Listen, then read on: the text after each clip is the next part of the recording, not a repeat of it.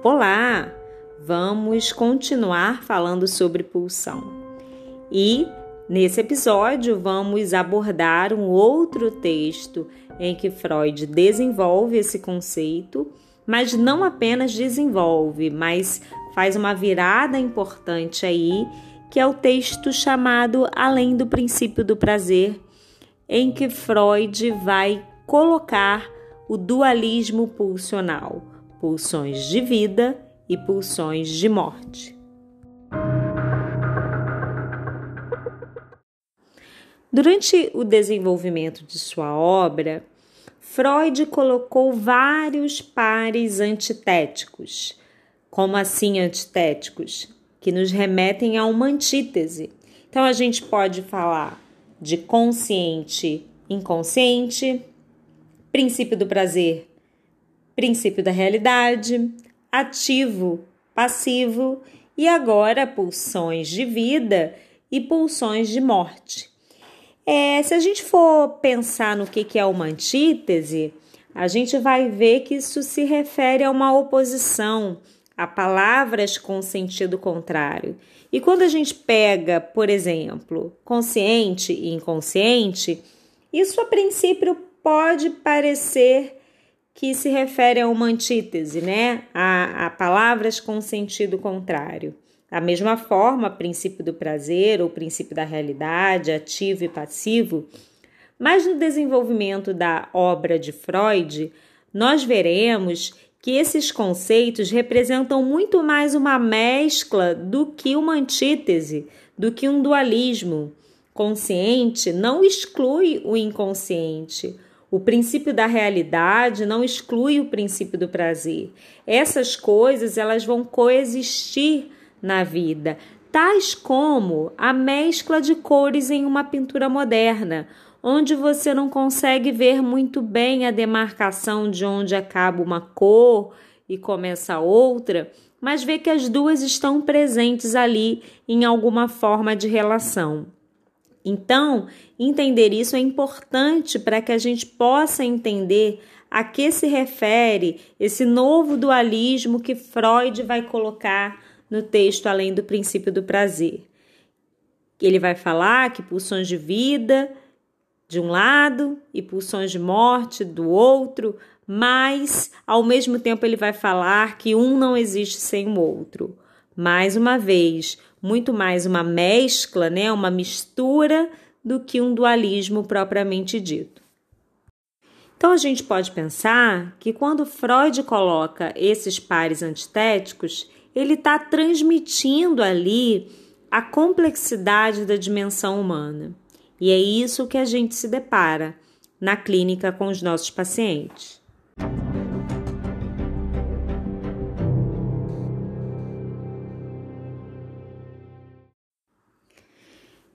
Esse dualismo pulsional que vai aparecer no texto Além do Princípio do Prazer já vinha sendo escrito por Freud em textos anteriores, lá desde os três ensaios sobre a sexualidade, onde ele é, colocava de um lado as pulsões sexuais e de outro o que ele chamou de pulsões do eu ou de autoconservação. Então, por exemplo, quando ele vai e escrever lá sobre a fase oral, é, tomando como exemplo a amamentação do lactente. Ele vai colocar que a pulsão sexual se apoia, vamos lembrar dessa noção de apoio, né? Ela se apoia numa pulsão de autoconservação, que é a de alimentação. Então, Freud vinha escrevendo esse dualismo dessa forma.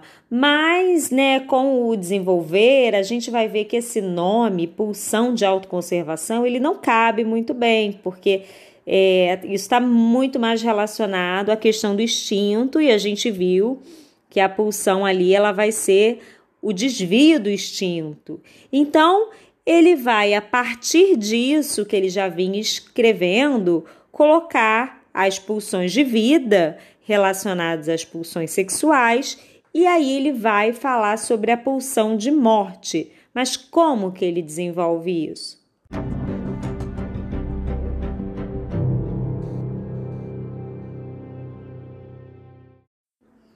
Freud vai desenvolver isso que ele vai chamar de pulsão de morte a partir de três pontos. O primeiro é a análise dos sonhos traumáticos de pacientes que viveram algum trauma e revivem esse trauma nos seus sonhos. Então ele vai se perguntar: o que, que, é isso que se repete, né? Que revive, que volta nos sonhos, tendo sido um trauma. O outro ponto que ele vai analisar é uma brincadeira infantil que ele vai chamar de fordar. Era uma brincadeira de uma criança que simbolizava a saída e o retorno da mãe. E ela simbolizava isso a partir de, um, de uma brincadeira com o carretel. E quando ele lançava o carretel, ele falava for, e quando o carretel voltava, ele falava dá. E ele faz uma análise, né, mostrando como que essa brincadeira simbolizava isso.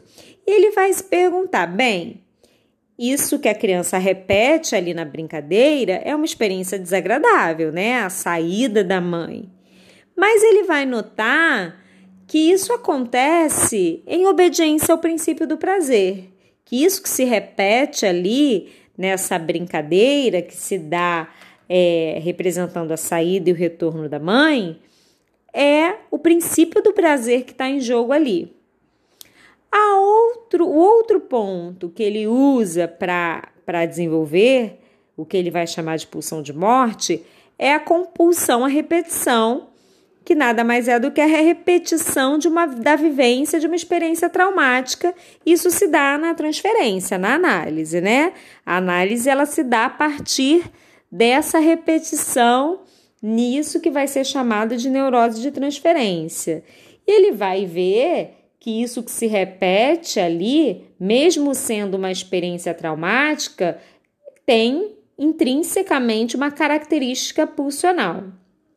E aí ele levanta uma hipótese. A pulsão seria uma tentativa inerente à vida orgânica de restaurar um estado anterior de coisas.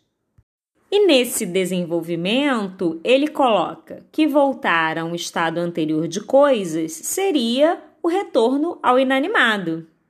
E aí, o objetivo de toda a vida é a morte. É isso que Freud fala. Então, a pulsão de morte seria a tendência de todo ser vivo de voltar ao estado inorgânico.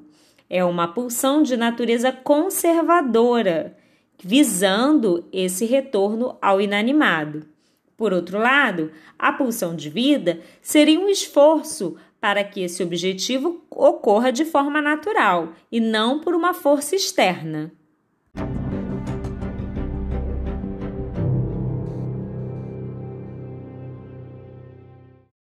E aí, nessa elaboração, Freud vai nomear essas pulsões com o nome de duas grandes potências celestiais. A pulsão de vida ele chama Eros e ele vai dizer que as verdadeiras pulsões de vida são as sexuais.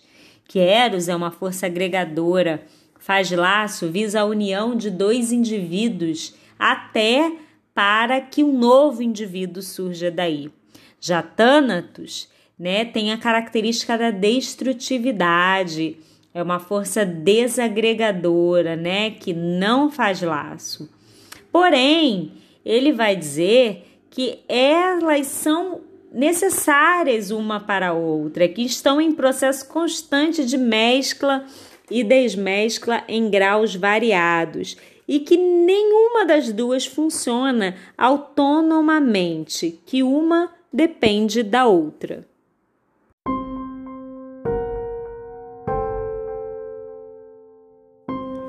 Termino com uma citação de Freud que coloca bem as questões levantadas nesse episódio. Essa citação é do último parágrafo do texto O Mal-Estar na Civilização. Freud falando.